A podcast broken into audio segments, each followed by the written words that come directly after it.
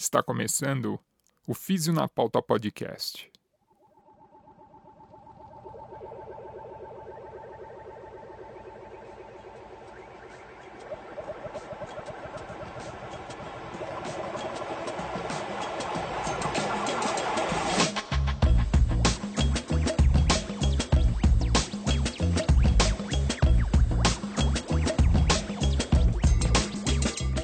Seja bem-vindo ao Físio na Pauta Podcast, é a fisioterapia na podosfera brasileira.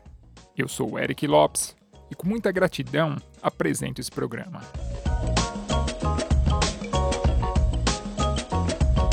No episódio de hoje, você vai conhecer uma das vozes do Físio na Pauta Podcast e também vai saber como eu lidei com a dissonância cognitiva em relação ao ultrassom terapêutico.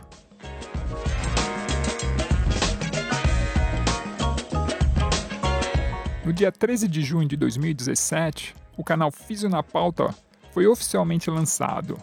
Você tem acesso a ele no fisionapauta.com.br. Se você ainda não acessou, dá uma conferida lá.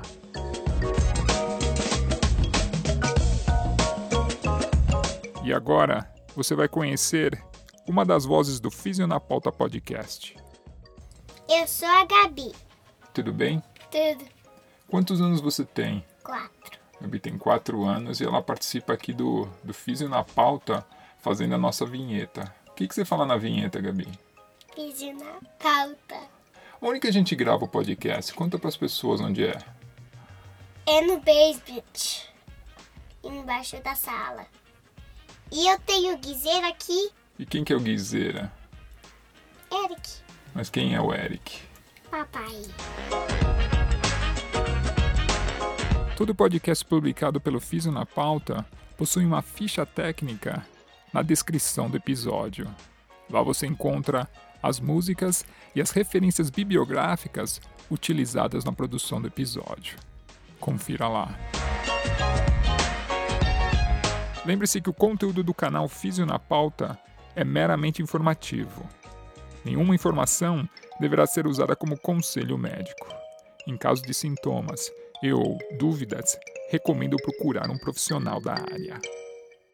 Na pauta do episódio de hoje está o ultrassom terapêutico e a dissonância cognitiva. Se liga aí.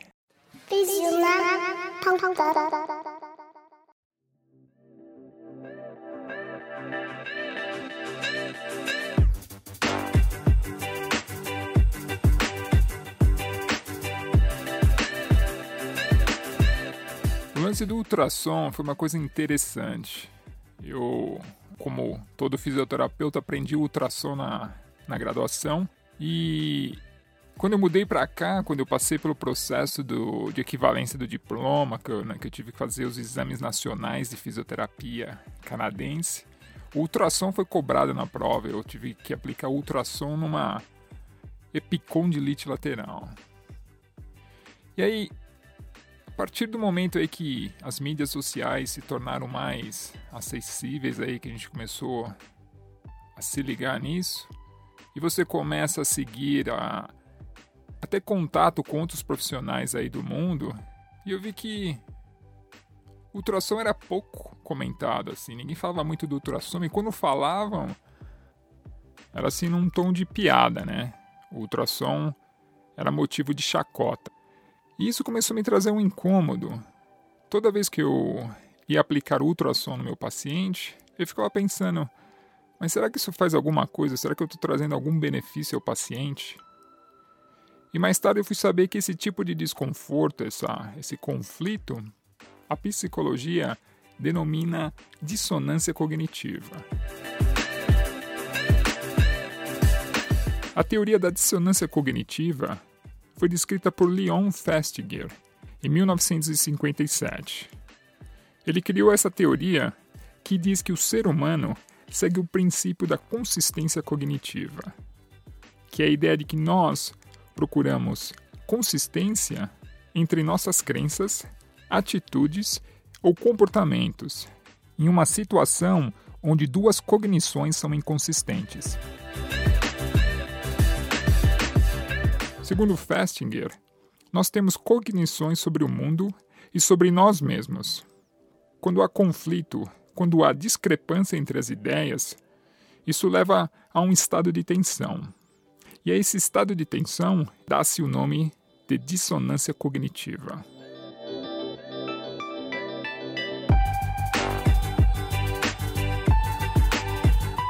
Experienciar a dissonância cognitiva não é prazeroso. O conflito, a tensão, nos motiva a fazer algo para resolver esse problema.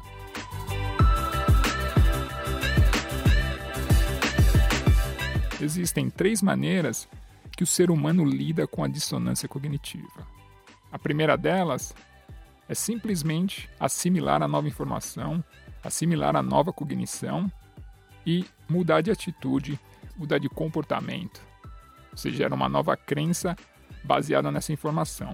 Você não contesta, você escuta que uma coisa é boa, que uma coisa é ruim, que isso tem um efeito positivo, que isso tem um efeito negativo, e baseado nessa informação, você muda de atitude, você muda o seu comportamento, você assimila essa nova cognição e você reduz ou elimina a dissonância cognitiva. A segunda maneira é reduzir a importância dessa informação. Essa informação deixa de ser relevante. O exemplo no caso do ultrassom, eu poderia simplesmente reduzir a importância dos ensaios clínicos randomizados sobre os efeitos do ultrassom e manter a minha crença baseando-me naquilo que foi ensinado na graduação.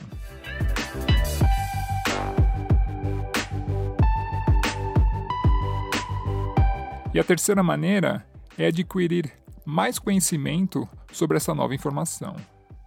Você procura ler mais, você procura artigos científicos, você procura outras opiniões e a partir daí você muda de ideia, você muda de atitude, você muda o seu comportamento. Você tem uma nova crença. Você resolve a dissonância cognitiva.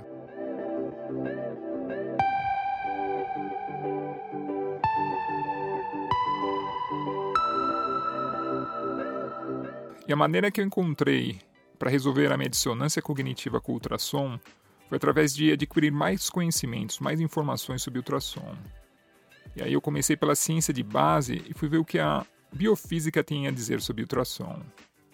E o interessante foi ver que tudo aquilo que eu acreditava que o ultrassom era capaz de fazer, a estimulação mecânica sendo a responsável pelas alterações celulares, através da cavitação e das microcorrentes, isso tudo foi observado em experimentos in vitro. Em experimentos in vivo, em tecidos vivos, a cavitação e as microcorrentes nunca foram observadas. Segundo Dyson, assumir hipóteses não testadas em vivo, baseando-se em evidências in vitro, é uma extrapolação inapropriada.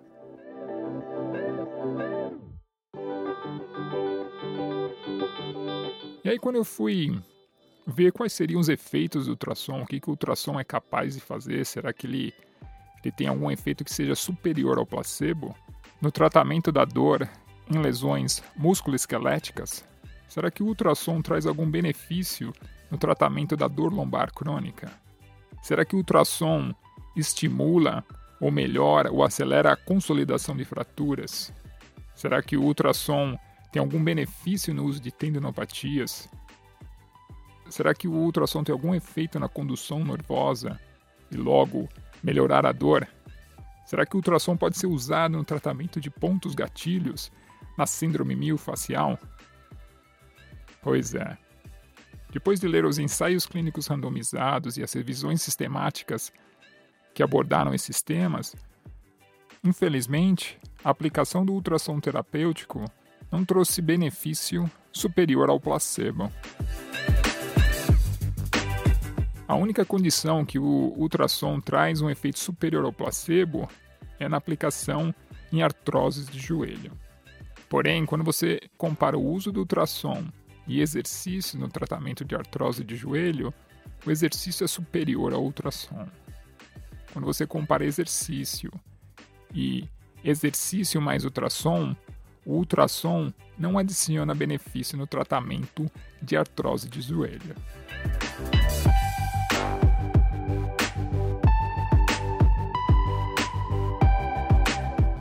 Então, a partir dessas informações, eu gerei uma nova crença, eu gerei uma nova cognição sobre o ultrassom terapêutico. E a atitude, o comportamento resultante dessa aquisição de, dessa nova cognição me levou a abandonar o ultrassom na minha prática clínica.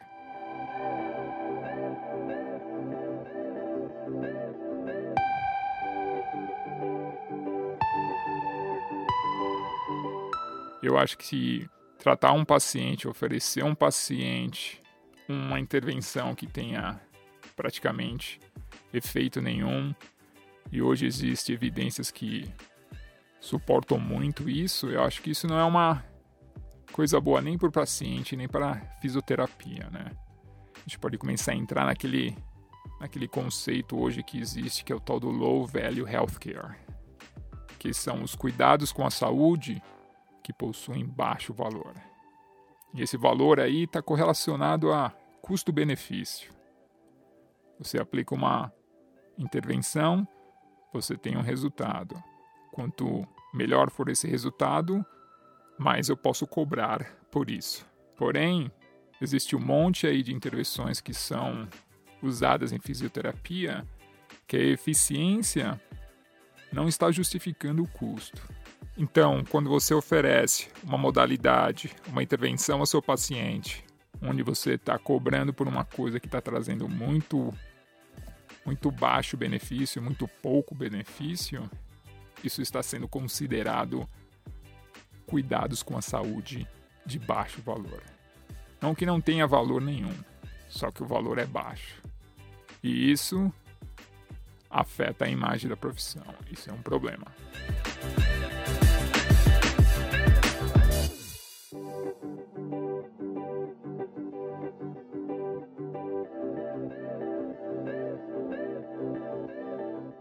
Esse tipo de informação talvez traga um pouco de conflito. Você pode experienciar a dissonância cognitiva também.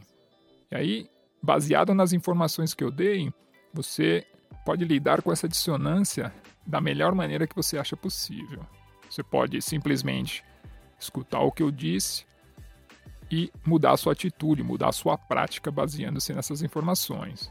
Ou você pode simplesmente ignorar todas essas informações achar que elas não são relevantes, reduzir a importância delas e simplesmente continuar a usar o ultrassom na sua prática. Ou você pode ler outras informações, você pode trazer mais informações, você pode discutir sobre o ultrassom e ver se vale a pena mesmo mudar a sua prática ou não.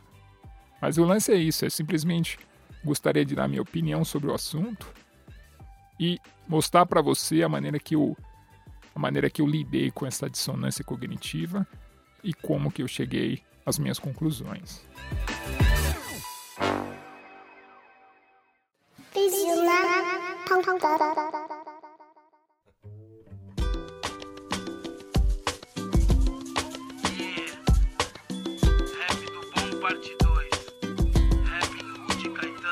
Então é isso, esse é o Físio na Pauta Podcast, trazendo aí um pouco de conteúdo a você. Lembre-se que as referências bibliográficas estão na descrição do episódio. Não se esqueça de fazer um comentário no iTunes. Isso aumenta a nossa visibilidade lá. Quer escrever um artigo ou quer participar de um podcast?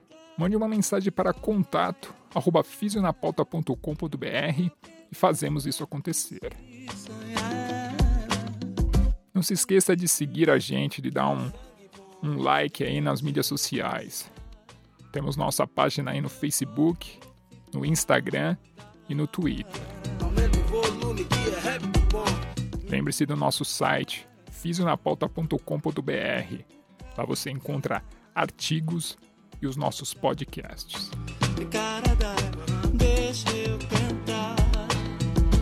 Esse é o Físio na Pauta Podcast e eu sou o Eric Lopes, trazendo esse conteúdo a você. Muito obrigado mais uma vez por destinar um pouco do seu tempo para escutar o Físio na Pauta Podcast. No próximo dia 13 tem mais.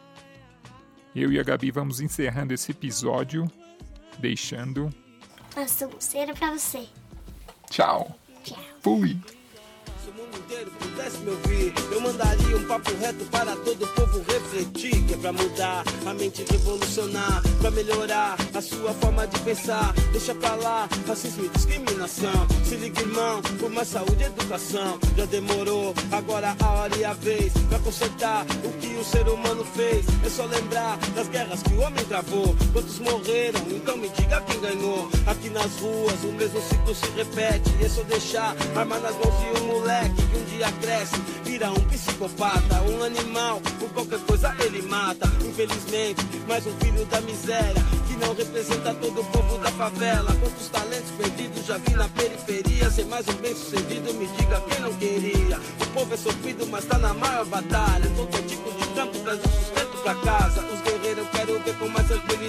Para as irmãs desejo paz e mais fertilidade. Algo fora da ordem na luta pelo progresso. Paciência, irmão, é tudo que eu te peço. Nem tudo está perdido. Calma é a solução. Aumenta o volume que é rap do bom. Deixa eu dançar pro meu corpo